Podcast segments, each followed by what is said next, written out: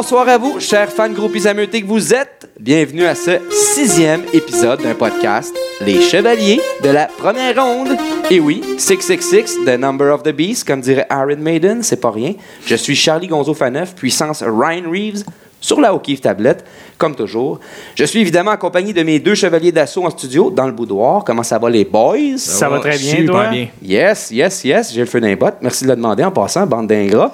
Euh, mais j'ai pas été sage par contre, je me suis claqué tous les bonbons euh, de ma coloc qui était censé donner aux enfants. C'est peut-être un peu pour ça que j'étais un peu excité. Un high de Sugar Rush. c'est Oui. ça. Trop de sucre. Euh, on a le retour d'Olivier Daigneault hein, euh, en studio. Yes. Oui, ça ne coule plus du tout, Ben, Charlie. c'est ça, ton matricule se porte à ravir. Il n'y a pas le choix. Bon, as-tu amené mon Xanax? Euh, comme d'habitude. Yes, on est en business. Double dose. Et voilà. Voilà. Parce qu'avec ma bronchito-sinusite, le Xanax va rien faire pour ça, mais au moins je vais être Au moins, tu vas être heureux de l'avoir. C'est ça. Puis euh, les commanditaires officiels euh, ou pseudo-officiels cette Ben, semaine, le- on parle non, de... non officiel, non officialisé encore, mais c'est toujours les brasseurs du monde. Découvrez et dégustez. Vous l'avez manqué la semaine passée, les gars. Hein? Ouais, ouais. Vous aviez On complètement manqué votre hybrid. On n'avait même pas de la bière fraîche, on avait, on était obligé Ça- de ça a dû être euh, difficile. de La Pabst, là, comme d'habitude. Ouais. Puis euh, dernière question, Molly, est-ce qu'on finit toujours sur le couch en cuillère, toi puis moi, à soir? ou- J'espère bien. À la bonne heure. On a également Charles Brassière Amel Premier, je sais pas. Bruiteur officiel du podcast, mais aussi capable de parler. C'est un must. Oh, presque. Oh, presque. On a des criquets. Euh, On a tenté un coup. Je sais pas ce qui s'est passé. Mais ta- ta- ma question, c'est vas-tu déguiser en MC Mario ou en Daniel Desnoyers pour l'Halloween? Parce que ça ferait fureur aux Lovers. Euh, ouais, oui, aux Lovers, mais je, je, c'est une preuve au dépourvu, j'en ai aucune idée. Euh, je, je sais pas si je vais me rabaisser à me déguiser en un de ces deux personnages. Il y en a un d'ailleurs des deux qui a eu des poursuites Ouais. pour. euh, C'est MC des- Mario, si je me rappelle bien. Ouais, je, je m'en rappelais pas. Mais je veux pas euh, m'associer à ça. euh, non. Tu nous as toujours pas amené de Canadien en Mais studio. prends non Dan. Desnoyers, moi, je vais prendre MC Mario. Je suis assez bon comme agresseur. Ok, c'est bon, je te laisse, ça me fait Merci. plaisir. Et on a également Olivier Baillargeon en ligne, toujours là? Ben, toujours là. Excellent. Fait qu'à part le fait que tu as la shape d'un joueur de ligne, hein? Euh, Défensive, hein, Oui. par exemple. Une défensive. Il faut préciser. Il y a de la vitesse là-dedans. Il faut, faut mentionner que tu baignes dans le football depuis euh, 1998 euh, comme joueur et entraîneur et que tu es, tu es avec nous pour nous parler de NFL. C'est bien cela?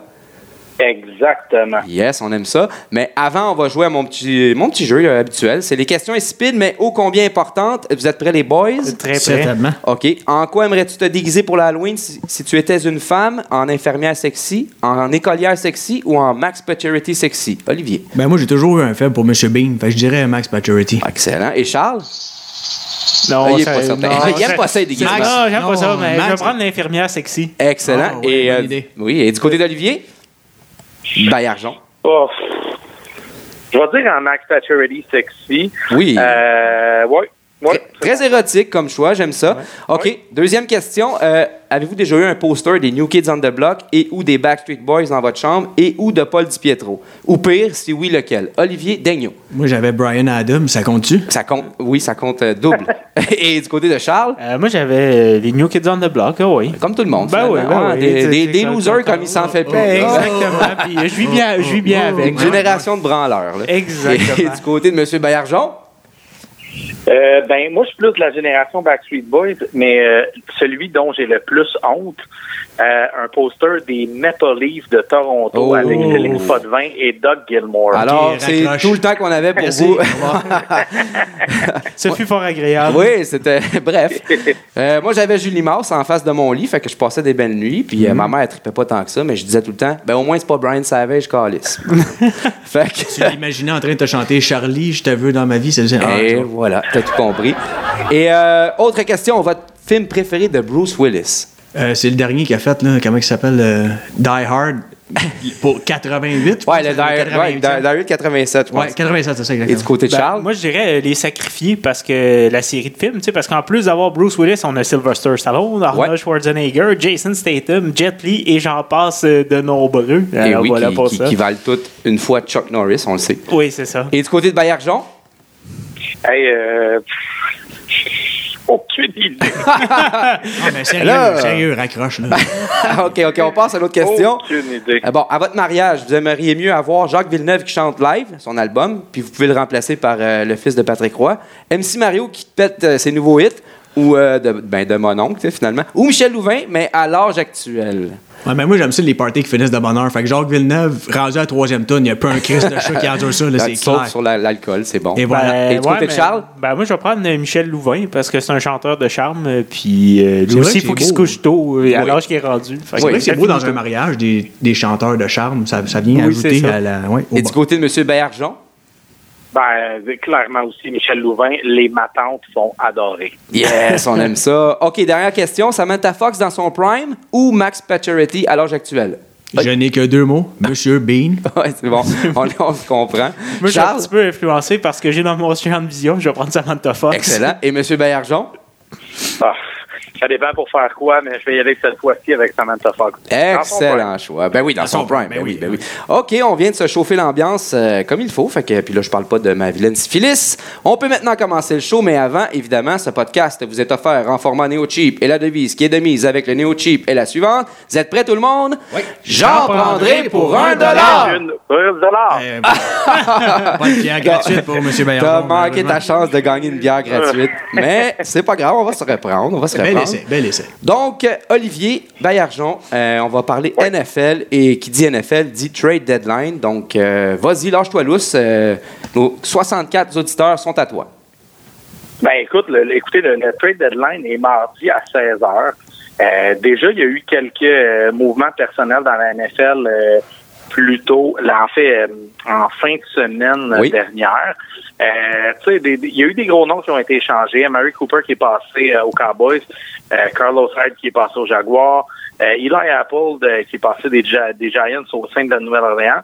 Mais sinon, il y a encore quelques gros noms qui sont en circulation euh, euh, aujourd'hui. Des, Ouais. des équipes qui ont mentionné vouloir laisser filer des joueurs pour la fin de saison. Encore une fois, on parle des Giants euh, qui sont présentement dans une position là, de vendeur. Sinon, dans les noms euh, dont on parlait beaucoup, il y a Demarius Thomas, le receveur des Broncos de Denver, qui a rendu des, des bons services à cette organisation-là, qui serait, serait peut-être un, un appât intéressant pour une autre équipe. Sinon, ben, du côté des Raiders, même chose. Euh, Bruce Irvin, euh, Rashawn Melvin, qui est un, un demi-coin. Mhm. Euh, ben sinon, c'est certain que Jacksonville et euh, les Bills de Buffalo ben, sont présentement vendeurs. Il y a toutes sortes de rumeurs euh, euh, à Buffalo puis à Jacksonville. Donc, euh, j'ai bien hâte de voir s'il va y avoir euh, du mouvement de personnel euh, dans les prochaines heures. Évidemment. Et, et étant donné que euh, nous allons être publiés vers euh, 4 heures euh, mardi, donc, euh, vous savez une prédiction, là, la, la meilleure prédiction que tu pourrais nous faire, là, si, euh, ça serait quoi?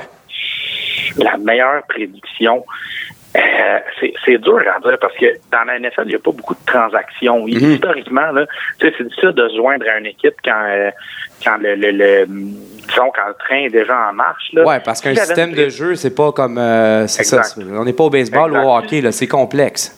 c'est plus complexe. C'est difficile d'avoir un rôle prédominant, même si on a un rôle euh, important dans une autre formation. Ben, c'est difficile en l'espace de quelques jours d'apprendre le cahier de jeu, comme tu disais. Puis, euh, si j'avais une prédiction à faire, là, je pense que les Jaguars de Jacksonville vont peut-être aller chercher un corps arrière, disons d'expérience pour euh, pour seconder Blake Bortles. Excellent. Peut-être même pour finir la saison. OK, c'est bon, on en prend note parce que tu Ben- sais que nous, ici, on est des parieurs euh, compulsifs.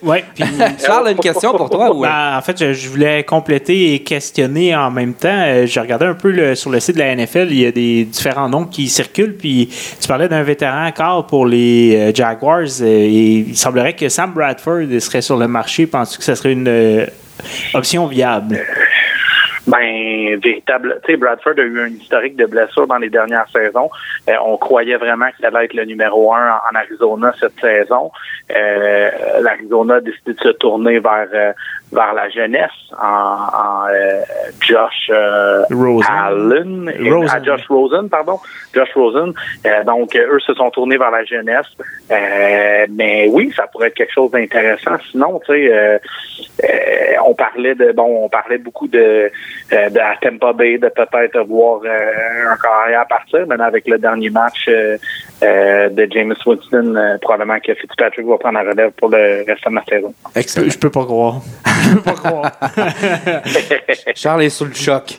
Fitzpatrick. Donc, euh, maintenant, euh, on aimerait avoir des surprises et des, des- Parce que là, tu parlais d'acheteurs et de vendeurs. Donc, tes surprises Ouais. et déceptions chez les équipes de la NFL euh, à cette mi-chemin du calendrier. Ben, c'est ça, on est, à- on est carrément à mi-chemin du calendrier là, euh, après le match de- du lundi soir. Ben, chez, chez les surprises euh, du côté des équipes, euh, les Redskins de Washington qui sont présentement au sommet du NFC euh, East Ouais. Avec une fiche de 5-2 euh, devant les Eagles de Philadelphie, champion du dernier Super Bowl.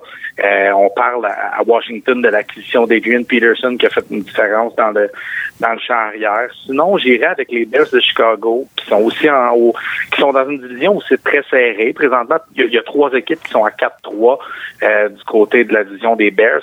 Euh, ben Mitch Trubisky, Mitchell Trubisky qui est une surprise cette année en début de saison. Puis finalement, la dernière équipe là, surprenant du côté euh, positif, disons, là, Ouais. les Chargers. Les Chargers euh, de Los Angeles avec une fiche de 5-2. Il n'y a pas beaucoup d'équipes qui parlent de eux. Mhm. Euh, ils sont présentement derrière les Chiefs de Kansas City, mais dans une division donc très compétitive. Ouais. Mais je vous dirais qu'actuellement, euh, ils font assurément partie de mes surprises. Ben, en plus, les, le, le- le problème des Chargers, c'est qu'ils sont pris derrière les Chiefs, mais par contre, en termes de meilleur deuxième, là, les wild cards, pour parler, Ouais. euh, ils sont très bien positionnés. euh, les, parce que les autres divisions, c'est assez serré. Il n'y a pas d'équipe qui domine.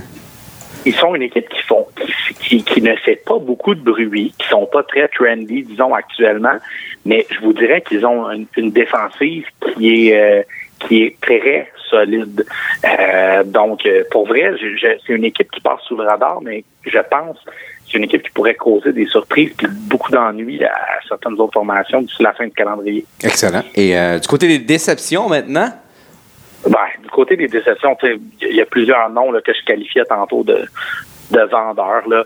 Les Jaguars de Jacksonville, on s'attendait à pas mal mieux de cette équipe-là cette Ouais. saison. Certains les voyaient au Super Bowl. Ils ont une fiche de trois victoires contre cinq défaites présentement. C'est- défensivement, c'est difficile, alors qu'on pensait qu'ils seraient un- une des premières Ouais. défensives euh, dans la NFL. Offensivement, Blake Bortles a de la misère à compléter une passe vers l'avant, donc c'est compliqué. Ben, sinon, dans mes autres déceptions, je, je pense que j'en attendais plus des Titans du, euh, du Tennessee. Ouais. Il y avait beaucoup de potentiel là-bas. Exact. Et eux aussi qui ont fait une apparition en série. C'est ça qui biaise un peu la, la donne, c'est que des équipes qui font des apparitions en série comme les Jaguars puis les Titans l'année dernière, ben ça crée un genre ouais. de hype à Ouais, parce que, ouais, parce que c'est ça, ces équipes-là, ça venait de longue haleine. Les Titans, ça faisait longtemps que ça montait puis qu'on essayait de se rendre à quelque chose. Puis là, on, on, on réussit à pa- participer aux séries éliminatoires. Fait là, on se dit, ça y est, on a le, le noyau, il est pris. Mais non, c'est à refaire. Donc, euh, c'est Puis c'est là sinon, vraiment. j'ajouterais à ça, ben, j'ajouterais à ça les Raiders, au- les Raiders de, de Oakland Ouais. avec John Gruden. Euh, présentement, bon, le- c'est- on va le dire, là, c'était carrément le bordel à un certain moment. Puis, ben, je veux dire aussi, tu sais, c'est tiré peut-être, je tire l'élastique, c'est peut-être tiré par les cheveux, mais je veux dire que les 49ers de San Francisco à une victoire, cette défaite, Ouais. euh, la blessure de Jimmy Garoppolo pour toute la saison, ça a comme complètement anéanti les espoirs des, des fans des Niners, mais je pense qu'on était euh, en raison de à s'attendre de plus des Niners cette saison. Mhm, mhm. Oui, tout à fait, tout à fait. Et euh, côté individuel, euh, surprise et déception, on a quoi de, de ton côté? Ben, côté positif, là, du côté surprenant, euh, ben, tu sais, je- vous allez me voir venir, là, mais c'est certain que les Chiefs avec Pat Mahomes Ouais. et euh, Tyreek Hill, c'est un des duos les plus explosifs actuellement dans la NFL. Tyreek Hill est utilisé autant comme comme porteur de ballon, comme receveur de passe. Euh, Pat Mahomes amène une dimension à l'attaque des, des Chiefs qui est surprenante. Ensuite de ça, ben, je vais dire James Conner qui est en qui, qui remplace Le'Veon Bell en début de saison pour les Steelers Ouais. me surprend. Et Adam Thielen des Vikings du Minnesota, qui est présentement le meneur chez les receveurs pour les verges euh, gagnées par la passe. Euh, ce gars-là a été a, a pas été repêché. C'est un petit gars du Minnesota. Présentement, euh, il, il est le meilleur receveur dans la NFL. Excellent, excellent. Et là, justement, tu vas me voir venir parce que, comme j'en faisais mention tantôt, euh, on est des euh, parieurs compulsifs ici euh, au Chevalier de la première ronde. Fait qu'on veut des prédictions pour le Super Bowl parce que là, on se demande tous où, est-ce qu'on va jouer mes REER. Alors, voici. C'est assez important, mais pas de pression. Hein? On donnera Ok. pas ton numéro de téléphone Bon. en ondes, donc si jamais Ah, des gens qui écoutent tes conseils, ils vont pas te revenir avec un chamard sur le balcon. Bon. Euh, je... Alors, vas-y avec tes prédictions. Ouais. Merci. Oui, ça, ça me fait Ben, plaisir. ben, en début de saison, j'étais d'avis qu'on verrait les Rams et les Patriots au Super Bowl. Euh, les Rams sont toujours invaincus.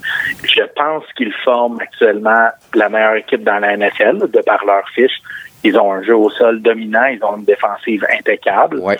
Puis ben euh, du côté du AFC, ben malgré euh, malgré disons la fiche gonflée là, des Chiefs, malgré tout ça, j'ai beaucoup beaucoup. Tu sais, on apprend de ses erreurs. Puis là, vous parlez de, de parier de l'argent là, tout ça. Là. Euh, non, non. Ne, ne, ne jamais ne, ne jamais parier contre euh, contre Tom Brady et les Patriots. Alors Savez-vous Ouais. quoi? Malgré tout ça, là, je persiste et, et j'en suis convaincu. On aura une finale du Super Bowl entre les Rams Et? Euh, de Los Angeles Oui. et euh, les Patriots. Ah non, Olivier, Oh. on avait une belle journée là jusqu'à maintenant. Je suis désolé. Merci. Fait que euh, je pensais pas ouvrir le Xanax qu'Olivier Daigneault m'a apporté euh, de la pharmacie, mais là, euh, je pense que on va être pris avec ça. On va l'ouvrir plutôt que d'ordinaire. sinon, prenez une, sinon, prenez une bière de plus, ça devrait bien aller. Une excellente idée, ça. Oui, ça, c'est- des bons conseils, ça. Fait que, euh, merci beaucoup pour ton apport, Monsieur Olivier Bergeron. C'était très Eh, merci les boys. Puis euh, on va se revoir à la fin pour savoir si euh, tes prédictions étaient bonnes. Et euh, d'ici là, euh, bon football. On se revoit au mois de Eh ben, février. on s'en reparle en février. On s'en parle en février en Floride ou quelque part par là, là, où il fait chaud. Eh, Merci. parfait. Ben, merci beaucoup les boys. Bye. Bye, bonne Salut, soirée. bonne Bonne soirée. Alors, c'était Olivier Bergeron. Et maintenant, c'est l'heure d'ouvrir une deuxième bière parce que. Parce qu'on être- découvre et on déguste. Oui. Et Ah, ça. Merci beaucoup, les pas de dégâts. Attention à la technologie. Presque. Puis on le sait que euh, parce qu'elle est à jeun un lundi, hein, ça- Ça, ça se fait Euh, pas. Pas, pas, trop peu pour moi. Ben, moi, Non, attends un peu, il faut quand même que je prenne le temps de. Ben oui, dans un verre. T'as du style, toi. Ah oui. Pas dans la canette. On mais Il y a des de- germes sur cette canette-là quand même. Oui, c'est ça. Monsieur euh, Charles de la Bussière, Oui. l'aristocrate. L'aristocrate, oui, voilà. Donc, Charles, Amel, Bussière, Lloyd et Touche. Touche quoi? Ben, ça, on ne le sait pas. Euh, mais je me vas, garde ça pour moi. tu vas nous parler de quoi cette semaine? Ben, euh, un peu dans la thématique de là deux semaines où ce que je me demandais si les Browns avaient tourné le coin. Ouais. Et d'ailleurs, petite nouvelle comme Tourné ça le coin aujourd'hui. rond. Ils ont tourné le coin Ils rond. ont tourné un coin solide, ils ont crissé le coach dehors. Oui, c'est exactement là. Ben, Ils ont tourné le coin rond. Ils l'ont. Moi qui disais, une des raisons qui pourrait les aider à tourner le coin, c'est d'avoir de la stabilité au poste Au poste d'entraîneur. d'entraîneur, excellente C'est la, preuve que je n'y connais rien. Et voilà. ou ou que, que tu eux, ils n'y connais- connaissent rien. Ouais, Ou ben, que c'est tu ça. connais ça et qu'eux ne connaissent ça pas. allait trop bien, donc. Je euh, J'ose pas me donner ce mérite-là. Moi, je te le donne. ben, c'est le même phénomène du poker Raz, hein? La, plus petite main l'emporte. Oui, voilà. ça allait trop bien, là. Euh, non. Non. Merci, bonsoir. Euh, Donc, toujours dans la thématique, euh, Oui. je me suis euh, un peu inspiré du match des Sabres contre le Canadien. Euh, puis j'ai vu une équipe euh, qui m'a un peu surpris. Euh, Ils ont été meilleurs que je m'attendais. D'ailleurs, ils ont gagné, mais ils ont aussi euh, montré qu'il y avait une certaine forme de combativité. euh, étant donné que les Canadiens qui avaient marqué le premier but sont revenus pour finalement gagner. Euh, et puis en date, euh, je tiens à le mentionner, là, pour Oui. les- ceux qui tiennent des stats, là, en date du lundi 29 octobre, un, un petit peu après 20 heures, Un petit peu. euh, leur fiche est de 6 victoires, 4 défaites et une défaite en prolongation, ce qui est bon pour le sixième rang dans l'Est. Quand même pas si mal. On fait des séries en ce moment.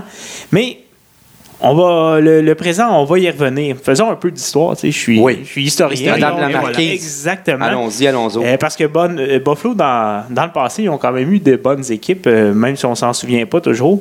Euh, la franchise arrive dans la Ligue nationale de hockey en 1970-71 et depuis, elle a participé aux séries 29 fois en 48 ans, donc à peu près 60% du temps. C'est pas extraordinaire, mais c'est pas mauvais. C'est quand même une bonne moyenne. Exactement. Et depuis, euh, les Sabres euh, ont atteint la, la finale de la Coupe Stanley deux fois, mais les deux fois, ils ont fait patate. euh, C'est là que Pat Janaret a commencé à sombrer dans l'alcool et dire des choses de plus, de moins en moins cohérentes. Exact.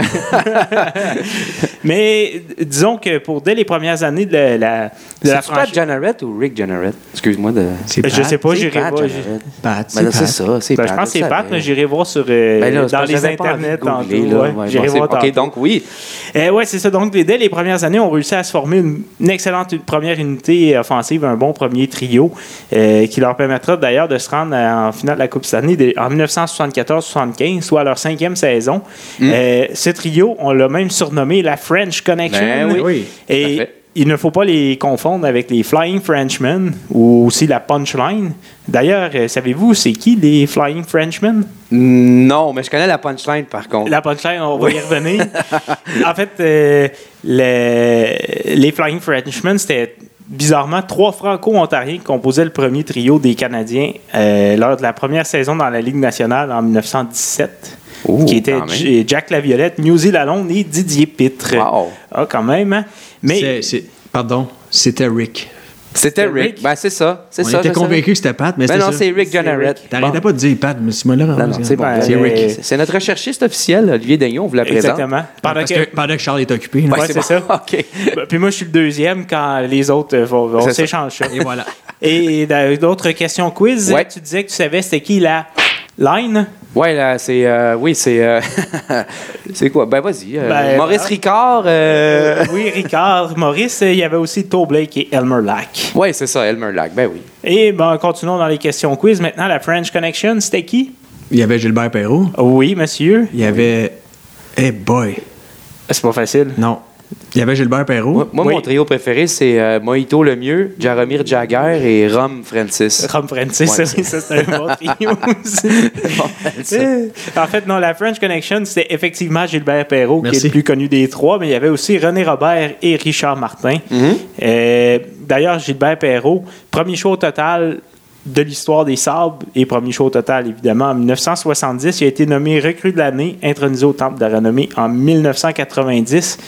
Euh, Gilbert Perrault, c'est 1326 points en 1191 matchs, dont 512 buts. Rien que ça. Combien de buts à la glace là-dedans? Oh, Ah, ok, on en c'est une bonne question, mais pas Une sûrement bonne beaucoup. douzaine, Charlie. Une bonne. Mais sûrement beaucoup parce que On parle les- de gardiens qui faisaient euh, hein, les, les- les deux jambières collées. mais collés, oui, c'est ça, dans les années 70. Parle-moi pas là-dessus. Non. Et le deuxième membre, Richard Rick, comme les Américains s'amusaient à l'appeler, Martin, Ouais. a été sélectionné cinquième en 1971. Il a joué 11 saisons dans la Ligue nationale, surtout à Buffalo. C'est 701 points en 685 matchs, donc plus d'un point par match. Et René Robert, lui, il est arrivé dans une transaction euh, en 71-72, euh, directement des Penguins de Pittsburgh contre nul autre que Eddie Shack. Wow, ok, Shaq, quand même. oh, hein, ouais, ouais, c'est- exactement. Est-ce que ça- est-ce qu'il y a quelqu'un qui fumait la cigarette là-dedans? là, comme, C'est comme Guy Lafleur, je sais Oh, pas. j'ai- probablement. C'était ça le, le truc dans ce temps-là, tu sais. Et donc, c'est ça. Lui, il termine sa carrière avec 702 points en 744 matchs. Bref, en tant que ligne, les trois ensemble, la connexion française de 1972 à 79, c'est 1681 points en 1536 matchs. Du gros stock. Du gros stock. D'ailleurs, les trois ont eu leur chandail retiré à Buffalo et chacun a sa propre statue. Quand même, oui, c'est jusque-là. Et Ouais, ben c'est parce qu'à Buffalo, hein, il n'y a pas grand-chose. il n'y a pas grand-chose, fait que ça prend des statuts de la French Connection. compenser. Exactement. Euh, finale de la Coupe Stanley, comme je disais tantôt, en 74-75 contre Ouais. les Flyers, des bons vieux Broad Street Bullies pour rester dans les surnoms. Oui, oui. Euh, ensuite, ça, les surnoms. ben oui. Ensuite, dans les années 80, euh, on a flirté quelques fois avec les 100 points au classement. Euh, à ce moment-là, Gilbert Perrault, toujours avec l'équipe, toujours productif. Il est au début de la trentaine.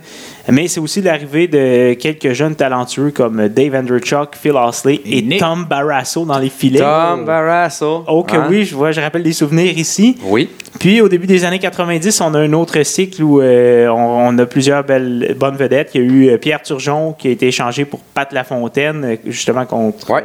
Pat, Pat, Pierre Pat, Turgeon. Pat Lafontaine. Dave, Dave Andrechuk, Phil Ozzy sont toujours là, mais il y a aussi euh, les Benoît Hogg et Donald Odette qui sont au, au début de leur carrière. Un certain Alexander Mogilny fait des, Oui, des qui s'est sauvé, de, de ce régime euh, russe. Oui, exact. À la sauvette. À la sauvette, là, dans un container ou quelque chose comme ça. Ouais, avec du craft dinner, puis... euh, Une coupe de saucisses à hot dog. ouais, il l'a fait, il l'a fait. Il s'est rendu. Euh, donc, c'est ça, on connaît des bonnes saisons, mais on veut pas concrétiser en série. Est-ce que la réponse à cette question est à cause des gardiens? Peut-être quand tes gardiens sont Darren Poupa et Clint Mullerchuk. Ouais. Il y a eu Euh, Grand Fuhr aussi qui était comme euh, bien coté peut-être à NHL dans les fours, mais en réalité. En réalité, euh, ben, c'est parce c'est que ça, allait bien quand, tu, quand il jouait à Edmonton, quand Gretzky et ses amis marquaient 8 buts par match, même s'il en donnait 5, ils gagnaient pareil. Ah ouais, ça a poudre. ça a pas il n'y en a pas de problème. Mais je pense que c'est ça, mais ouais, ils, s'en sont jamais remis aussi d'être éliminés par euh, les Canadiens en 93. Ça n'a Exactement. pas été facile. Ensuite euh, revient la deuxième participation à la Coupe Stanley contre Oui. les Stars en 98-99, mais à ce moment-là, on joue un style ultra défensif Ouais, avec, euh, le Dominator. Dominator, Dominique Hachek devant les filets, Lindy Ruff qui est un jeune entraîneur à ce moment. Et à ce moment-là, les piliers offensifs sont Michael Pekka et Miroslav Satan. Quand même. oh, quand faire. même, mais il y avait Alexis Zitnik euh, en arrière euh, comme euh, quart arrière. Et on se rappellera de ce fameux but euh, de Brett Hall en Oui. prolongation qui avait Le un patin dans, dans la- le domicile. dans le domicile. À ce moment-là, c'est ça, on n'avait pas le droit de mettre le. C'était absurde de refuser un but comme ça, mais avec les règlements de l'époque, C'était ça. et voilà. Et puis, on, on se rapproche maintenant du présent. Dans les, au milieu des années euh, 2000, soit en 2005-2006, on obtient 110 points en saison régulière et en 2006-7, 113 points, mais à chaque fois, on est éliminé en finale de conférence par les Hurricanes et par la- les sénateurs euh, d'Ottawa. À ce moment-là, l'équipe, c'était on y va, on attaque. Les, les joueurs offensifs, c'était Daniel Brière, Chris Drury, Thomas Vanek, Jason Pomainville Et pour Maxime Afinogenov. Maxime Afinogenov. Qui a un des plus beaux buts à vie dans la NHL. Oh que puis oui. Après ça, ben, c'est ça, il est reparti. Il est reparti. c'est ça. Oui. Euh, on avait Brian Campbell comme carrière et un certain Ryan Miller, tout jeune à ce moment-là, devant les filets. Par contre, pour des raisons euh, financières, l'équipe s'est tranquillement dissoute et on a perdu Brière et Drury, entre autres. Oui, après La saison 2006. Drury qui est allé rendre de fiers services au Colorado. Ensuite, Non, Euh, il non, s'est il était allé aux Rangers. Il Il a arrivait signé du un- Colorado. Il a signé un contrat faramineux avec les Rangers et sa carrière Ouais. n'a- fait que décliner Ouais. après ça. Tandis voilà. que lui, Brière devenait le joueur le mieux payé de la Ligue nationale avec les Flyers. Lui, par contre, en a donné pour l'argent oui. aux Flyers pendant quelques années. Mhm. Puis évidemment, le Canadien, comme d'habitude, l'a pris quand c'était plus le temps. Quand c'était plus le Quand il temps. était trop tard. Un peu comme Denis Savard de ce monde. Exactement. Et bon, ben, pour revenir à l'équipe actuelle, euh, ben, dans le fond, euh, on, présentement, on compte sur quelques bons vétérans comme euh, Jason Pomainville, Kyle Posso, Jeff Skinner, Marco Scandella, pour ne nommer que ceux-là. Mais ce sont tous des joueurs signés sur le marché des joueurs autonomes ou euh, qui ont été acquis via transaction. Euh, puis je me demandais aussi, est-ce qu'on est sur le point de voir l'éclosion de Jack Eichel? Pour l'instant, il n'est pas, mau- il est pas mauvais. C'est 188 points en 220 matchs, mais moins 56. Ouais. Aïe, aïe, aïe. Se rend Euh, compte qu'on a un joueur euh, qui s'implique pas euh, autant qu'on le penserait. Le- leadership n'est pas là pour l'instant. Ouais, mais pourtant, c'est lui qui est capitaine maintenant, donc on Ouais. peut bâtir autour de lui. On y a Euh, comme forcé un leadership, j'ai l'impression aussi. ouais, peut-être que c'est pas. peut-être que ça ne tente pas d'être capitaine. Peut-être qu'il a envie de jouer aux jeux vidéo, lui, quand il Peut-être. arrive chez eux, puis Ouais, à d'organiser des affaires. Fortnite, Ben, c'est euh, ça, ouais, c'est pas tout le monde qui a envie de responsabilité.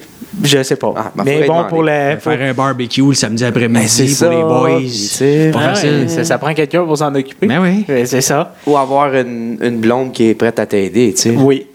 Mais pour l'appuyer à long terme, il va falloir se demander aussi si des joueurs euh, comme euh, Sam Reinhardt ou Casey Middlestad vont pouvoir euh, s'établir comme des joueurs de premier plan. Évidemment, on a Rasmus Dahlin en défensive qui, agit- qui va pouvoir agir comme carrière pendant plusieurs années. On a un peu d'expérience et de talent avec les Ristolainen, Ouais. Bokosian. On a aussi Nathan Beaulieu qui peut être un bon support, là, comme un cinquième, sixième, donner un petit coup de main sur l'avantage numérique. Très bon dans un bar, dans un bar, quand t'es scrap, c'est un- tu peux t'appuyer dessus Oui, et sortir. C'est un bon support. C'est pas ça Mais- qu'on disait, ici, il était bon dans la chambre, lui, non? Non, non, non, non, je pense pas. Euh, le seul problème, c'est que c'est un petit peu faible devant les buts avec euh, Carton, Houghton et euh, Linus Olmark. Et dans la catégorie, ne cherchez plus euh, Houghton et l'autre. Linus. Mais 67 au vie chacun, là, quelque chose comme ça. exact, euh, ouais, c'est ça pour les fans de NHL. Ouais. Euh, mais en faisant ce qui me, euh, quelques recherches, ce qui m'a le plus frappé, c'est que présentement, dans l'équipe des Sabres, il n'y a aucun joueur qui a été repêché au-delà de la deuxième ronde euh, depuis. ben, en fait, il n'y en a aucun. Il- Donc, ouais. Aucun joueur des- dans l'équipe des Sabres qui a été repêché au-delà de la deuxième ronde. Le seul, en fait, le seul, c'est le gardien, justement, Linus Olmark. Puis lui, c'est Ouais. un choix de sixième ronde en 2012. C'est le seul.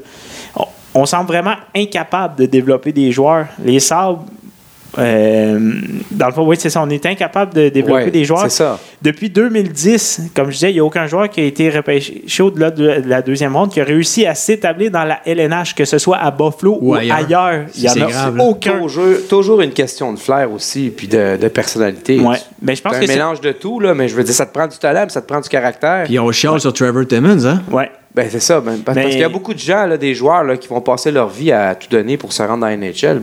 Mais là, un coup que tu arrives dans la NHL, là, ben, le niveau est encore plus haut. Ouais. Il faut que tu t'entraînes encore plus. Mais là, tu as de l'argent, tu es jeune, tu veux, tu veux sortir. tu Ouais. veux- Mais Pas quand- tout le monde qui est capable de faire comme Shane Corson. Non, c'est ça. mais Ben, quand, c'est ça. quand je Ou parle de- Ryan Reeves.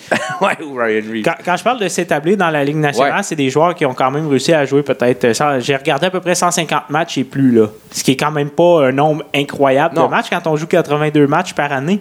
Si vous voulez trouver des joueurs qui ont réussi à faire la Ligue nationale, qui ont été repêchés par Buffalo dans les 3e, 4e, 5e rondes, il faut retourner en 2009 où est-ce qu'on avait repêché Braden McNabb en 3e ronde et Marcus Foligno en 4e ronde. Oh, attention. Euh, quand même. Mais, Et ouais. un petit dernier aussi, en 2006, euh, en 2007, pardon, en sixième ronde, on avait aussi repêché un certain Paul Byron qui a finalement réussi après euh, avoir fait le, le, le- le Ouais, mais là, tramway un peu partout. Ouais, Euh, Paul Byron, on va se le dire, là, pas mal les 30 équipes ont passé. Ben là, c'est ça, ouais. puis on se sont dit, Mais en fait, on, peut trouver mieux. c'est sûr que il- c'est- ça, ça rend la chose difficile de se construire une équipe quand les quand on, est, on a de la difficulté sur, à spécial- développer. Spécialement quand tu finis dans les, dans les bas-fonds de la Ligue pendant Ouais. plusieurs années, parce que les Sabres n'ont pas fait beaucoup de, de belles performances en saison régulière. Fait qu'ils ont, ils ont quand même eu un haut rang de repêchage depuis 4-5 ans. là. Ils sont allés chercher leur premier choix. tu Ouais. te trompes pas avec un, Euh, Jack un Jack Eichel. Ou ben avec un Rasmus Dallin. Ça, on se trompe pas. Mais T'es pas censé te tromper, mais en même temps, à Buffalo, il y a tellement rien à faire. Hein? C'est Ouais. une ville qui est, qui est platonique. Tu sais, même Longueuil a le Doric, tu sais, si tu veux t'amuser. Buffalo- il n'y a pas de Doric à Buffalo. Je pense pas qu'il y a Voyons donc. Ouvre un Doric à Buffalo, puis garde l'affaire avec ketchup. À, à part manger des chicken wings. Ah, là, dans Mais- tout ton résumé, Charles, il y a quelque chose que tu as vraiment oublié. Par exemple, Ouais. Nick Foligno avec sa célébration de saut avec son casseron. Sérieusement, là? T'as Ah, passé par-dessus oui, ça? Oui, dans le tennis, oui, oui, c'est vrai. Mais là, je vais quand même me limiter. Euh, Moi, J'espérais qu'il compte juste pour le voir célébrer. C'était magique. Nick Foligno, Gonzo. Gonzo. Ah, tout à fait. Mais dans le fond, pour revenir au repêchage, le dernier petit mot, ce que je voulais Ouais. dire, c'est que c'est sûr qu'il ne faut pas se fier aux rondes 3, 4, 5 pour se trouver des vedettes. C'est sûr que ça peut arriver, mais ça sert plus à se développer des joueurs de soutien ou des joueurs qui peuvent devenir des monnaies d'échange. Mais pour l'instant, on n'y arrive pas. Fait qu'on a vraiment du travail au du côté de développement. Ouais.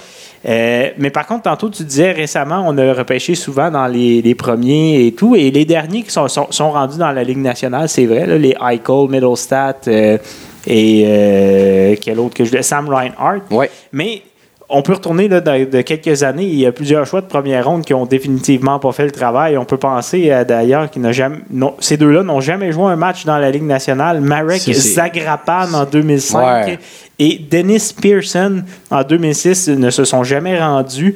En 2011, en première ronde, on avait pris un certain, un certain Joel Armia Hmm. qui commence à peine à s'établir Ouais, comme un joueur de, de soutien, qui est là seulement parce que son best body fut le premier choix de la première ronde de- du Canadien. hein, parce qu'on se demande s'il serait pas déjà euh, sur la passerelle. Exactement. Si on compare les fiches du Canadien et des Sabres, je pense que le, Le Canadien est le, un peu, le- petit peu le mieux. pari Joel Armia fonctionne quand même Pour l'instant, oui. Oui. Bon, merci.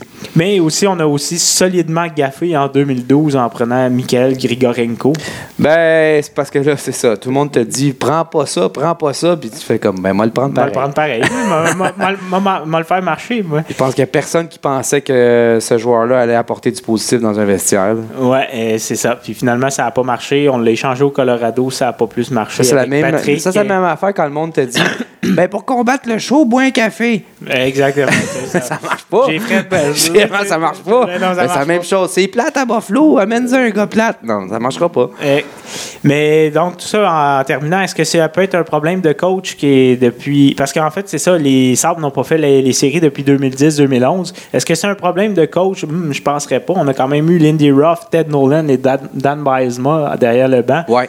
Là, on a décidé de changer d'approche. On a donné ça à un, entraîneur recru l'année passée. C'est sa deuxième année. C'est Phil Osley, le coach.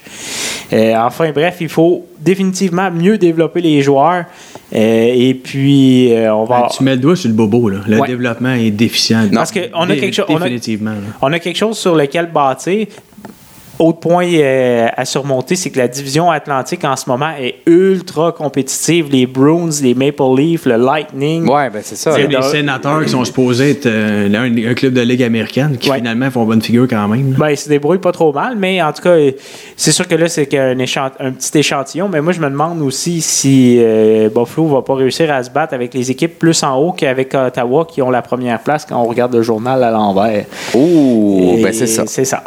Mais c'était très instructif, Charles, encore une fois. Ben, merci pour beaucoup. cette Je te pardonne pas d'avoir oublié Nick Foligno, mais en cas- mais, euh, mais je suis pas sûr que c'est Nick, euh, Nick Foligno, euh, c'est pas le frère de Marcus. Ah non, Nick, c'est son, c'est son fils. Ouais. Mais il y, a- il y a un autre Foligno. Ben, je l'ai vu, j'ai vu son nom en faisant mes recherches, mais j'ai un blanc de mémoire. Mais le Google pendant que je vais parler. Bon, ben Oui, c'est ben, ça. bon. Parce que là, justement, euh, on va. sur YouTube, là, on fait, va je veux le voir en- leur vidéo. Oui, c'est ça. On va vous envoyer le thème.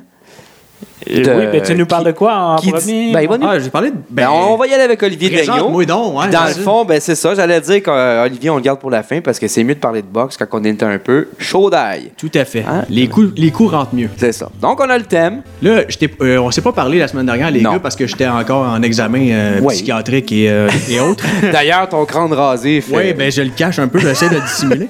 Ah, c'est pour ça là-dessus que. Ben Ben, oui, on veut pas voir les stretch, les, les marques de. les pointitures. Euh, Une bonne lobotomie de temps en temps. Ça fait du bien. Je vais vous parler de vieilles nouvelles. Je vais pas vous- Oui. juste vous parler de boxe aujourd'hui. J'ai d'autres sujets. Cool. J'ai pas pris de notes, Charlie. Euh, sais- vous savez- vous savez probablement, j'en avais parlé dans le- mon dernier podcast, ça fait longtemps. là. Jean-Pascal qui revient. euh, Ouch! Oui, Jean-Pascal qui revient pour un combat de championnat du monde face à Dimitri Bivol. Ouais.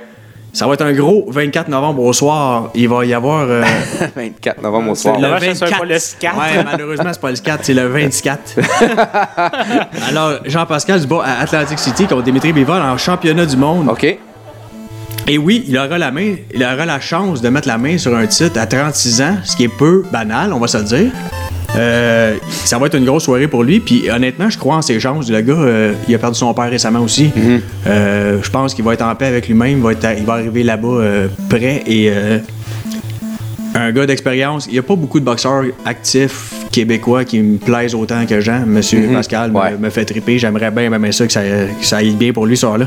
Puis on a confirmé aussi du côté de I Have the Tiger Management de- du combat de le même 24 au soir.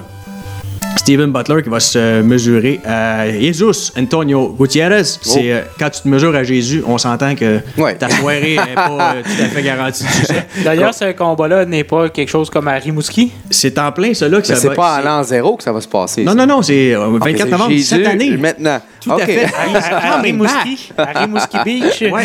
Mais Rimouski Beach. Oui, Comment Tiger Management, ils ont, ils ont comme pris un, un tournant de essayer d'organiser des soirées de boxe avec les, euh, les organisations de clubs de hockey junior majeur dans les arénas en région. Ouais. Puis ça a eu un franc succès avec, euh, vous savez, avec Simon Kane à Shawinigan. Ouais. Là, ils font le test à, à Rimouski. J'imagine, écoute, ça, ça devrait être un- ça devrait être une belle soirée. Puis Rimouski, Ben là, c'est sûr, hein. mérite, on s'entend que ça mérite une belle soirée en même temps, je, je, euh, je sais pas si on a un auditeur parmi nos 64 qui reste à Rimouski. Ce n'est pas péjoratif du tout ce que je m'apprête à dire. Mais il n'y a pas grand-chose qui se passe à Rimouski. Donc, quand tu as la chance d'avoir un événement comme ça, Ouais. tu y vas. Ben, tu Puis- pas avec ça. non. Même si t'aimes exactement. pas ça, tu, tu te rends là. Tu te rends là. Tu te rends, puis écoute, euh, je me rendrai pas, malheureusement, parce que. T'es pas à Rimouski non plus. C'est loin un peu. Malgré euh, T'as les. jamais mi- couché avec ta cousine. Ah non, mais là, ça, c'est une autre histoire. Non, je- on en parlera une autre fois, celle-là. Malgré euh, les millions que génère mon, euh, mon, mon travail de chroniqueur de boxe pour euh, la première ronde, Ouais, ben oui. je dois avoir une job de jour. Fait que me rendre à Rimouski pour ce soir-là, malheureusement, ça sera pas possible. Non. Mais je vais suivre ça avec intérêt, par exemple, parce que Oui. ça va être un combat d'importance pour Butler qui est en progression. là. Il est dans les classements mondiaux, comment son nom commence à apparaître. Mhm. Puis c'est un adversaire qui va le propulser encore plus haut si jamais il est capable de, la- de le terrasser, de s'en débarrasser, de, de- de le De vaincre. le parachever. Euh, Attends, j'ai mes, j'ai mes synonymes là Ouais. aussi sur. euh, De le catapulter en bas du ring. Ça va être toute qu'une soirée de boxe. Là. Oui. Le management, ils ont mis de l'argent encore une fois dans cette. Fait qu'ils veulent que ça, ils veulent que ça fonctionne. Il va le décalisser. Je, je, ouais, ça, il faut- Il y a le gros Makhmoudov qui se bat entre autres en demi-finale, qui est un peu impressionnant. Le, le gars, genre, épeurant à voir aller, là. Ça, c'est- 6 pieds 14 avec euh, 408 livres, là, ouais. Euh, ouais, lui, les, les claques. euh, Ouais, lui, tu, tu te pognes dans un bar avec, puis euh, tu philosophes. tu sais. Ben, tu te dis, c'est c'est ça qui arrive. Lui, il se dit, Ouais, mais tu Ouais. philosophes. tu sais, de- de- Si un coq euh, euh, pond un œuf, euh, de quel côté tombe l'œuf? Oui, c'est ça. C'est une belle philosophie. Euh, je voulais te parler aussi d'autres choses. Fait que là, on va changer de musique. Ah oui, oui, oui. Ah, ah, te attention, change- attention. change ça Fade in, de fade out. Ouais, Je vais te parler de On a boxe. Daniel Desnoyers en ligne. Da- Dans Dan le studio.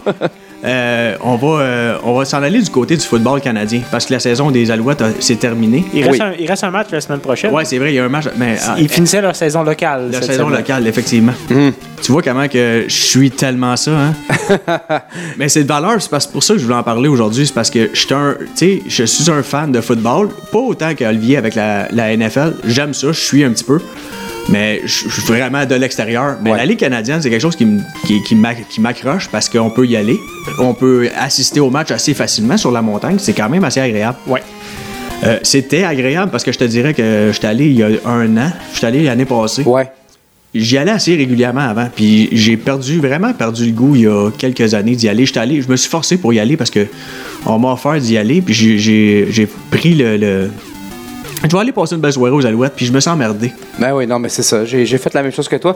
Euh, J'étais un fan invétéré des Alouettes avec. euh, J'ai connu. Je l'étais aussi. J'ai connu Écoute, le Calvillo, ben, Pringle, euh, Cahoon, même Copeland. euh, je veux Tu dire. vois, c'est exactement ça que je voulais dire. Tous les gens qui sont proches de moi qui suivent le sport, ils se disent tous la même chose. J'ai déjà aimé les Alouettes. C'est un- Puis C'est vraiment un désastre. C'est un échec euh, que tu peux juste comme les Eh, pointer du doigt. là. On, on s'améliore. On avait gagné trois matchs l'année passée. On est rendu à quatre. Et tout ça grâce au brio de celui qui nous a coûté 14 choix de première ronde, Johnny. Manziel. Ça va mieux, change de pas- coach. on n'a pas signé. On a, on signé cette semaine Pipkin. Euh, on a signé Ver- tout. Vernon Adam Jr. Jeff Matthews. Jeff Matthews, mais on n'a pas, on n'a pas renouvelé Johnny Manziel. Pour l'instant. Celui qui, est- qui a amené du monde au stade, on va se le dire cet été, parce que sinon, tu sais, le côté francophone, je parle, parce que le côté anglophone, il y a toujours un- comme un follower, euh, euh, un gang de- base, hein. une base de fans qui sont là pour. euh, tu sais, qui date d'il y a longtemps. Ouais. C'est ancré dans les traditions plus euh, canadiennes, anglaises. Ouais. La, la Coupe Grey, c'est un événement important, puis tandis qu'à Montréal puis au Québec, c'était moins. Mm-hmm. Le, le succès de cette, de ce- de- de- de cette organisation-là a fait que les Québécois, les, les Canadiens français se sont intéressés à, la, ça. Ils ont à la comme chose fait. du football on canadien. va assimiler le ballon carré. Et voilà, ils ont fait ça. Ils ont bu de la Molson Canadian. Ben, c'est ça. Ils se sont joints au party. Finalement, on s'est rendu compte que c'était le fun. Puis écoute, en 2003, la, la parade de la Coupe Grey, c'est à rue Sainte-Catherine, C'était avec mon petit gars de 3 ans, ses épaules, c'était magnifique. là. C'était Ben oui. vraiment... une En tout cas, Ouais. Que s'est-il passé? Depuis... Là, je parle depuis 3 ans. Depuis que Cavis Reed est en poste, on va se le dire, l'équipe sur le terrain, c'est atroce. Ouais. On va parler de Jim Pop qui n'ont pas renouvelé le- le- la banque de corps arrière puis essayer de trouver une relève adéquate. À un Anthony Cavillio qui a été là trop longtemps, là, qui, a, qui a dominé trop longtemps son sport. Là. On n'a jamais préparé la relève, là. Non. Vraiment pas, même pas proche. Même pas proche. Puis encore une fois, on est arrivé là, ah, OK, il n'y a plus personne, qu'est-ce qu'on fait? Là, on paye le prix. On y a-tu paye quelqu'un qui s'est tente de lancer des ballons? Quasiment, quasiment. C'était presque ça. Le petit Jim Pop, ce serait probablement offert dans un meeting dans le, dans le vestiaire. Hey les gars, je pourrais y aller, hein, je pense que Je suis encore capable de lancer Puis, diverges. puis là, après ça, bon, on a tenté de patcher euh, avec Ouais. les Kevin Glenn et les Darian Durant de ce monde. Et- Patcher, c'est le mot, là. Ah oui. Un Écoute, pas- plaster qui colle Drew, plus. Drew Willie. je prends, j'ai pas pris de notes, puis je parle avec mon cœur. là. Tu sais, il y a eu combien de corps depuis Anthony Calvillo? là? Ah, je l'ai C'est- fait. Je l'avais le, le, c'est une quinzaine. Ah, pas au moins. C'est pas des farces, là. Non, non, c'est atroce. Fait que tu te. Puis encore une fois, tu veux. Tu veux Qu'est-ce que tu t'attends de ton organisation de sport? T'es es un amateur de sport montréalais, ton équipe de football, c'est les Alouettes. Qu'est-ce que tu t'attends de ton directeur gérant, de ton du propriétaire, même à la limite du président, qui a une ligne directrice qui. Tu sais, un peu ce qui se passe avec le Canadien, et malgré tout, on va faire un petit aparté du côté du hockey, mais malgré tout, les commentaires négatifs qu'on aurait pu dire par rapport à Marc Benjamin, il, fait, il y a une ligne directrice Ouais. Il sait où ce qui s'en va. Il y a un genre de plan, même si le monde le, peuvent le critiquer, son plan. L'échange de Piquet Sauban puis tout, ça faisait probablement pas partie du plan quand il a pogné le club, là. Mais ça reste qu'il y, a une ligne directrice, puis la majorité des amateurs le la suivent, cette, cette organisation-là, en se disant l'organisation est en de bonnes mains. Monsieur Molson, le propriétaire, puis le président, gère ça avec aplomb, puis on sait où ce qu'on s'en va. Est-ce que si on- moi personnellement par rapport aux Alouettes, ça fait plusieurs années que c'est plus le cas. Il n'y a plus de direction, il n'y a plus de ligne directrice, puis c'est un véritable fiasco sur le Ben, terrain. c'est ouais. Moi- atroce. là. Moi, j'étais prêt. Quand, quand Jim Pop est parti, il a laissé l'organisation dans un, état lamentable. là. Les dernières années qu'il était là, ça paraissait qu'il n'y avait plus la même drive qu'il y avait auparavant. donc, l'année pas, l'année pas, bon, euh, Cavis Reed avait pris ça un peu à la, sur, sur le fly à la fin de deux ans. J'étais prêt à y laisser l'année passée, tu sais, de remettre l'équipe à, à sa vision. Puis, euh, Mais c'est ça bon, une mauvaise saison, mais là, cette année, ça a été aussi lamentable. C'est exactement ça que je te dis, Charles. Euh, Charles, tu, parles de ça, puis c'est comme. T'es parti de. OK, on a un fiasco à se le relever de. à on est encore dans un pire fiasco que quand on l'a pris. C'est absolument impensable. là. Tu pouvais pas Ça, euh, faire Le, pire. le il plus fait. aber- le plus aberrant là-dedans, c'est qu'on on va se le dire, là, la Ligue canadienne, c'est pas un sport qui est, qui est- qui est major. C'est vraiment un sport qui est vraiment en dessous de- des autres. Mais pourtant, à Montréal, l'équipe, euh, tout le monde était comme ne faisait qu'un avec l'équipe. Tout le monde était prêt On à était prêt à aimer l'équipe comme si c'était une équipe des majors. là. Il y a un Exactement. sport incroyablement important pour nous. Puis il y avait le support là, de- du peuple. Puis Ben, regarde, écoute, euh, on problème- parlait d'agrandir le stade Molson, que c'était pas assez grand, que Ben, tout le monde ça, voulait y ça- ça a aller. été fait finalement. Puis, Puis encore plus, on cherchait des, sol- des solutions. Sais. là, là, c'est justement ça. Là, Là, il y a- on, on voit les problèmes. Il y a le président, la- la- même les propriétaires, à la limite, qui sont. absents. Ils sont Absents, absents. puis- Non, parce que là, un moment dans la donné, communauté, euh, là. on est prêt à donner le bénéfice du doute, mais quand tu vois le- le- la, longi- la longévité du, du- C'est Patrick Boivin. Euh, Je suis pas en train de lui lancer des roches, mais est-ce- qu'est-ce qu'il a fait pour que son club, que, que l'image de son club change au niveau des médias, au niveau des fans? Pas grand-chose. Je peux pas dire que oh, il y a, il y a tout qu'un plan qui se prépare avec, avec Patrick Boivin. Puis on a Cavis Reed en poste qui est. Écoute, c'est lamentable là, son travail. ça- semble de l'improvisation. Cavis Reed, euh, il n'y a pas de plan à un C'est moment pas donné. ça, c'est vraiment mauvais. là. Ah non, mais c'est ça, il n'y a pas de plan. La- il a tenté de patcher avec des vétérans. Après ça, envoie les vétérans, va chercher des, des choix de repêchage. Je reprends, envoie les choix de repêchage. Change l'uniforme. Ouais, c'est- ben, cette, année, euh, cette année, ils ont changé l'uniforme que plus. Tu sais, par- Ouais, chaque- ouais. En- par- en- engage des filles plus sexy pour faire les, Les les euh, ouais. trouve Je- quelque chose. je Mais ils n'ont pas essayé les Pokéballs, les Pokéballs Non, comme au centre. Bell, Ben, non. c'est ça. Ben, peut-être. Ce qui nous manquerait, je pense que le, le- le- la- la- le train est passé, puis Danny Machocha, il a, il a regardé passer ça, puis il s'est dit Je m'embarque pas Je là-dedans. m'embarquerai pas là-dedans, puis il a probablement bien fait. Ouais. Ouais. Mais ça aurait été. que- tu sais, Parce que là, on parle de problème, mais c'est quoi la solution? Tu sais, Je pense qu'à partir de là, un nouveau président, un nouveau directeur général, puis une ligne directrice, ça aiderait beaucoup à ce que les gens reprennent confiance en l'équipe et qu'ils se dis- se disent OK, euh, je suis prêt peut-être à investir un 40 un 50$ piastres, aller masser dans les beaux bancs de Ben, métal ça. du, euh, du Ouais. salle Perceval Monson pour aller suivre une game de football. là. Moi, j'aurais deux choses que je voudrais dire par rapport à ça. C'est euh, Danny Machocha, il n'est pas, il est pas encore trop tard. Il viendra pas si c'est Cavis Reed qui est là et tout. Par contre, tu parlais, tu sais, il faut changer les choses. Peut-être que lui ou il y a d'autres bonnes têtes de football. Est-ce que Glenn oui. Constantin à Québec est Tout à prêt fait. à Non, non, quitter je- les, les J'ai nommé ce nom-là, mais parce qu'il avait, montré il avait démontré Ben, l'intérêt. oui, oui, il l'a il dit. Puis je pense que si, jamais, mais- si jamais on lui laissait la chance, il reviendrait euh, probablement. courant. Parce que, bon, je pense qu'il est super heureux dans ce qu'il fait avec des carabins. Et puis, Mais il a gagné. tu sais. Mais il a gagné. Il a, fait, il a, tu sais, il a prouvé qu'il est- Ah était oui. à sa place puis qu'il peut faire mieux. Euh, il a, l'expérience de la Ligue canadienne. Il a déjà gagné la Coupe Grey aussi avec fait, les. Eskimos. Sinon, t'as Calvillo avec un peu de cortisone.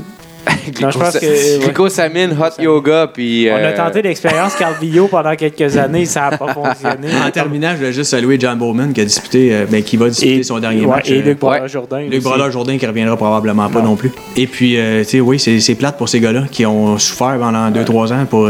Mais moi, j'en ris toujours. Là, je j'ai pas vu le match de de- d'hier, mais je me souviendrai toujours de l'image de, de John Bowman l'année passée au dernier match, en larmes sur les lignes de côté. C'était comme, waouh, tu sais, le gars s'est donné pour. Ben là, le- c'est le- ça, là, faut, C'était faut comme. penser à euh, tout ce que ouais, les, les joueurs peuvent vivre là, dans leur préparation. Là, de, de- Il y a- surtout un étaient- gars qui a connu le succès, puis de voir Ouais.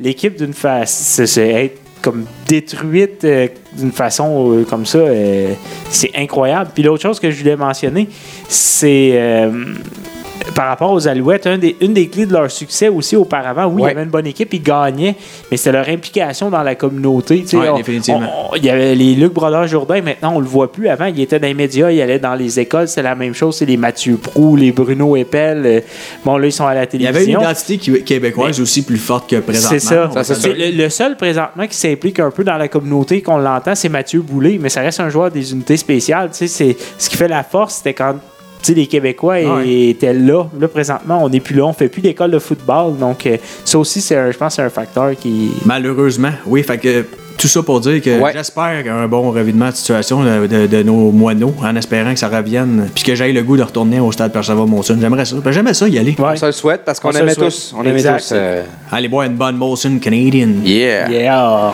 All right, all C'est right. tout, euh, Charlie. J'avais pas de note, mais. T'avais pas de notes, mais C'est- c'était c'est tout. très instructif Merci. et très émotionnel. Très on. Ouais, senti ça sorti de mon cœur. M'a presque fait brailler. euh, Il y a Olivier aujourd'hui. Donc, euh. Ça m'a fait, réagir un peu aussi. ben oui. Donc, euh, ce qui nous amène euh, au mot de la fin. Et Qui dit mot de la fin dit thème de la fin. Et Euh, Charles était prêt. J'étais prêt aujourd'hui. Et oui, c'est déjà la fin de cet autre merveilleux épisode des Chevaliers de la Première Ronde. Merci d'encourager ce podcast en partageant massivement. Allez également liker la page de la Première Ronde sur le champ. Allez-y maintenant, on va vous attendre. C'est long. C'est fait? Bon, ben, c'est. OK, c'est bon, merci. Alors, pour de la nouvelle fraîche, 24 heures sur 24, including et tout, un code d'éthique qui n'est pas à négliger. Et c'était évidemment un spécial Halloween. C'était épeurant, ça. Oui, donc euh, plusieurs déguisements à, à proposer, dont, dont celui de Ryan Reeves qui devrait se déguiser en mascotte des Flyers, pour surprendre tout le monde. Au lieu de s'attaquer à des enfants, ben, lui, il saute carrément sur le banc des Flyers, puis il pète tout le monde. Il s'en doute pas deux secondes. Non! Où il y avait aussi des déguisements pour les gens là, comme euh, Alex Galchenyuk. Tu peux te déguiser en Alex Galchenyuk. C'est plus trendy comme c'était. Mais je suis sûr que ça va te permettre de rentrer VIP au Buena Note. Puis, euh, je pense pas que tu vas payer ta coke. Mais ça, c'est une autre histoire. C'est notre histoire. Ou Carl Arzner pourrait se déguiser en quad- quadriplégique puis tenter de percer l'alignement de Team Canada en luge. Voilà. Ah ben moi j'en aurais un euh, quand Oui. même. euh, je- je- imaginez la situation. Vous voyez, le, le Canadien est en désavantage numérique. Paul Byron est, à- est dans le haut de la zone adverse et puis il coupe une passe et décolle, euh, s'en va vers le filet et fait. Et voilà, Rod voici son. Ah, c'est- son déguisement. C'est un bon déguisement. C'est un bon Ben déguisement. oui, c'est un voilà. très bon déguisement. Olivier, lui, va se déguiser en quoi? Moi, je me déguise en gars qui a beaucoup de problèmes techniques à essayer de monter une caméra pour filmer ça, ce podcast-là. ben, ça, tu le sais, c'est pourquoi je te l'ai dit, parce qu'il a essayé de monter son trépied avant d'ouvrir une bière. Ouais, c'est ça. Et là, t'as fait La ça tout clé. croche. Puis euh, sinon, il y a Xavier Ouellette puis Victor Mété qui pourrait être comme un Transformer humain, là, mon fameux Transformer humain, Ouais, là, qui a ouais. la tête d'un faune de l'autre, pourrait se déguiser en Zdeno Chara pour une game. Ce serait Ah oui, ben oui. Ou un déguisement pour les jeunes filles, jeune chaperon rouge, ou Max Pacioretty. Ah. Superbe. Oui, alors euh, sur ce, sur ces belles paroles, merci à mes collaborateurs, Olivier Daigneault, Tout le plaisir a été pour moi, comme d'habitude. Charles Bussière, Ramel Premier, Ah, merci. Ben, tout le plaisir a été pour toi. évidemment. Merci à nos 64 auditeurs. Sans vous, on serait comme 4-5. Ça, c'est Oh nos mecs qui nous écoutent. Oui. Plus Oui. Ryan Reeves. Au revoir. Bonne soirée. Bye.